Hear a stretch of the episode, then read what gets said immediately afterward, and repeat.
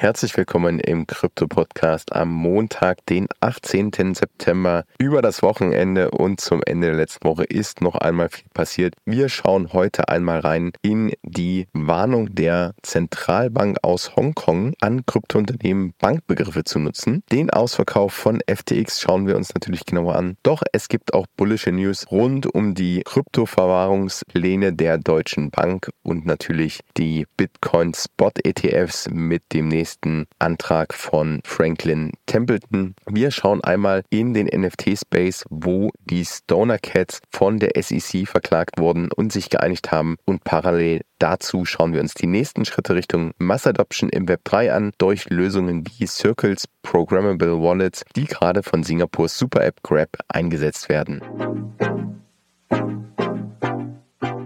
Hongkongs Zentralbank warnt vor der Verwendung von Bankbegriffen durch Kryptounternehmen. Die Hongkonger Währungsbehörde, die HKMA, hat eine strenge Warnung für Kryptofirmen ausgesprochen, dass diese bitte Bankbegriffe wie beispielsweise Kryptobank, Digital Asset Bank etc. nicht verwenden. Die Behörde betonte dabei, dass es nur lizenzierten Institutionen gestattet ist, Bankdienstleistungen in Hongkong anzubieten. Das Ganze hängt wahrscheinlich mit der Liquiditätskrise bei JPEX zusammen. JPEX ist eine Kryptobörse mit Sitz in Dubai, die allerdings in Hongkong sehr stark und sehr aktiv vermarktet wurde und nun allerdings aufgrund einer Liquiditätskrise den Betrieb einiger Plattformen eingestellt hat, sowie auch beispielsweise die Abhebungsgebühren deutlich erhöht hat. Dem vorangegangen ist eine Warnung der Securities and Futures Commission, der SFC, das Äquivalent zur SEC in Hongkong, dass die JPEGs ohne Lizenz im Land tätig sei und eine Untersuchung angeordnet wurde wegen irreführender Angaben und nicht lizenzierter Geschäfte. Wir sehen also auch in Hongkong, dass sich im Gegensatz zum Mainland China ja als sehr kryptofreundlich darstellt, auch dort Bestrebungen zur Regulierung und die erste Warnung auch dieser Art von der offiziellen Währungsbehörde. Dennoch versucht Hongkong Kryptounternehmen und Banken dabei zu ermutigen, zusammenzuarbeiten. Abzuwarten bleibt, ob das Ganze als positiver Schritt im Sinne einer transparenten Regulierungen oder als Beschränkung angesehen wird und wie Kryptounternehmen in Hongkong eben darauf reagieren. Bringen wir damit weiter mal wieder zu FTX. Letzte Woche haben wir berichtet, dass FTX, wie es bereits absehbar war, vorhat, Kryptobestände und andere Vermögenswerte zu verkaufen. Mittlerweile ist es offiziell und gerichtlich genehmigt. FTX hat die gerichtliche Genehmigung erhalten, mit der Liquidation der umfangreichen Vermögenswerte zu beginnen. Wir sprechen über Vermögenswerte im Wert von ca. 7 Milliarden Dollar, darunter viele Immobilien auf den Bahamas, doch auch beispielsweise ca. 3,4 Milliarden US-Dollar an Kryptobeständen. Der Markt hat letzte Woche bereits verunsichert reagiert und ist aufgrund der möglich massiven Verkäufe nervös, doch entgegen der ersten Reaktion ist eine leichte Erholung momentan schon erkennbar und der Verkaufsdruck könnte könnte sich gegebenenfalls in Grenzen halten, da die Assets teilweise ja vested sind, nicht auf dem freien Markt verkauft werden, sondern over the counter, also OTC, und es auch wöchentliche Limits geben soll. Ein Stück weit diese News also bereits eingepreist, dennoch viel Unsicherheit derzeit im Markt. Springen wir weiter zu etwas positiveren Nachrichten, denn die Deutsche Bank kooperiert mit Taurus für Kryptodienstleistungen. Die Deutsche Bank, also Deutschlands größtes Kreditinstitut, arbeitet mit dem Schweizer Unternehmen Taurus zusammen, um Dienstleistungen zur Verwahrung digitaler Vermögenswerte und zur Tokenisierung anzubieten. Die Deutsche Bank hat ja bereits selbst eine Kryptoverwahrungslizenz bei der deutschen Finanzaufsicht BaFin beantragt. Nun mit der Kooperation von Taurus kann sie direkt solche Services anbieten. Zuvor hatte die Bank bereits in Taurus selbst investiert im Rahmen einer von der Credit Suisse geleiteten Series B Finanzierungsrunde in Höhe von 65 Millionen US-Dollar. Die Partnerschaft zielt letztendlich darauf ab, eine breite Palette von Dienstleistungen rund um digitale Vermögenswerte anzubieten, eben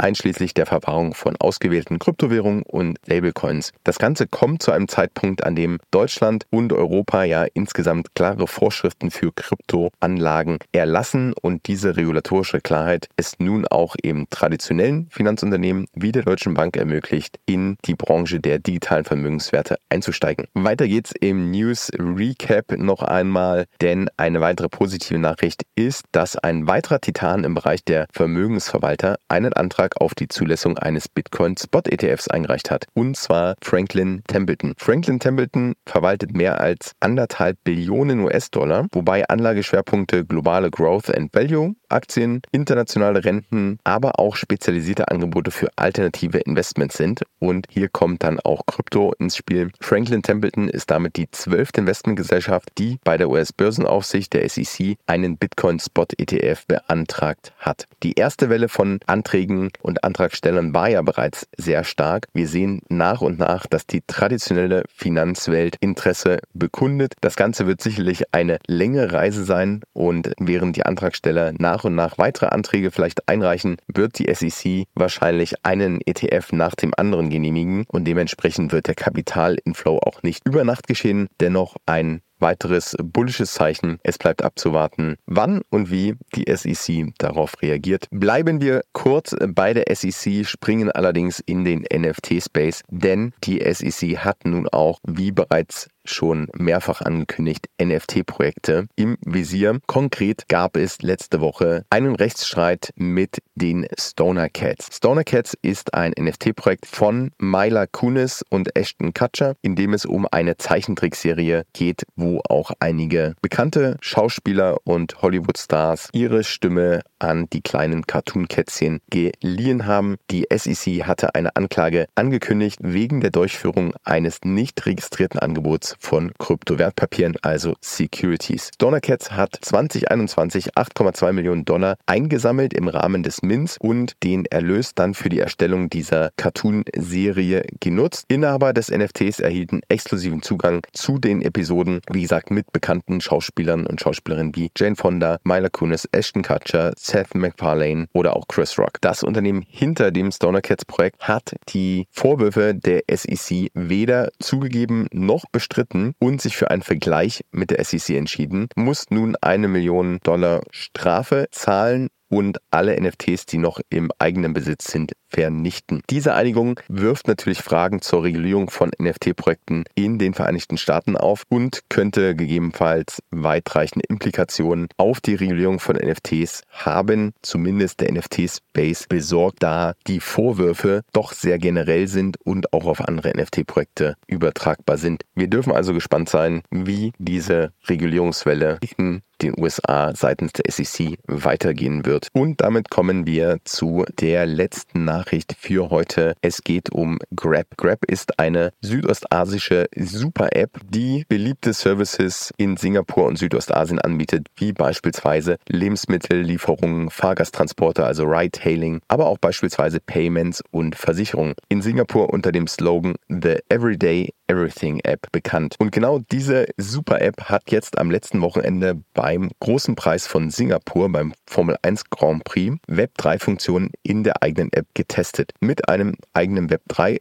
Tab bekamen die Nutzer Zugang zu einer Wallet und konnten so digitale Sammelkarten in Form von NFTs verdienen und diese beispielsweise als Gutscheine in beliebten Geschäften in Singapur oder rund um den großen Preis von Singapur einlösen. Weitere Phasen dieses Pilotprojektes sind bis Ende des Jahres bereits geplant und wie gesagt mit mehr als 34,9 Millionen monatlichen aktiven Nutzern zählt Grab wirklich zu den beliebtesten App in ganz Südostasien. Das Ganze wurde umgesetzt in Zusammenarbeit mit Circle und ist auch mit der Singapur singapurischen Zentralbank abgestimmt. Denn in diesem Pilotprojekt soll es unter anderem um den Einsatz von sogenannten Purpose-Bound Money gehen, also zweckgebundenes Geld basierend auf der Blockchain-Technologie. Das ist letztendlich den Nutzern ermöglicht, in ihrer bevorzugten Wallet, in ihrer bevorzugten App ohne Zwischenhändler auf digitales Geld zuzugreifen. Grundlage dafür sind Circles Programmable Wallets, die erst im August vorgestellt wurden. Heißt, Nutzer müssen sich keine Private Keys merken, müssen keine Gasgebühren bei Transaktionen bezahlen. Das Ganze wird wirklich vereinfacht und schließt so eigentlich die Lücke zwischen dem heutigen Internet und Blockchain-Netzwerken, in denen diese komplexen Aspekte wie eben die Sicherheit von privaten Schlüsseln oder das ganze Management der Transaktionen oder auch die Verbindung mit verschiedenen Blockchains, um die Interoperabilität herzustellen, all das wird abstrahiert, um so letztendlich Web2-Anwendungen, die Web3-Funktionalitäten anzubieten, ohne die technischen Hürden. Wir sehen also, dass die Technik Technologie mittlerweile an einem Punkt angelangt ist, wo Apps, wo Web2-Anwendungen, wo große Companies Web3-Funktionalitäten in ihr bestehendes Produkt integrieren können, ohne dabei ihre Nutzer zu überfordern oder erst in langen Education-Zyklen aufklären zu müssen. Was noch fehlt, ist der Nachweis, dass sich damit letztendlich die Nutzererfahrung verbessert, dass sich damit auch für natürlich die Firmen der Return on Invest verbessert, dass die entsprechenden Use Cases auch wirklich so umgesetzt werden und so ankommen, wie geplant ist. Doch ich denke, da wartet noch sehr, sehr, sehr viel auf uns und die Kooperation von Grab und Circle hier sicherlich ein Meilenstein im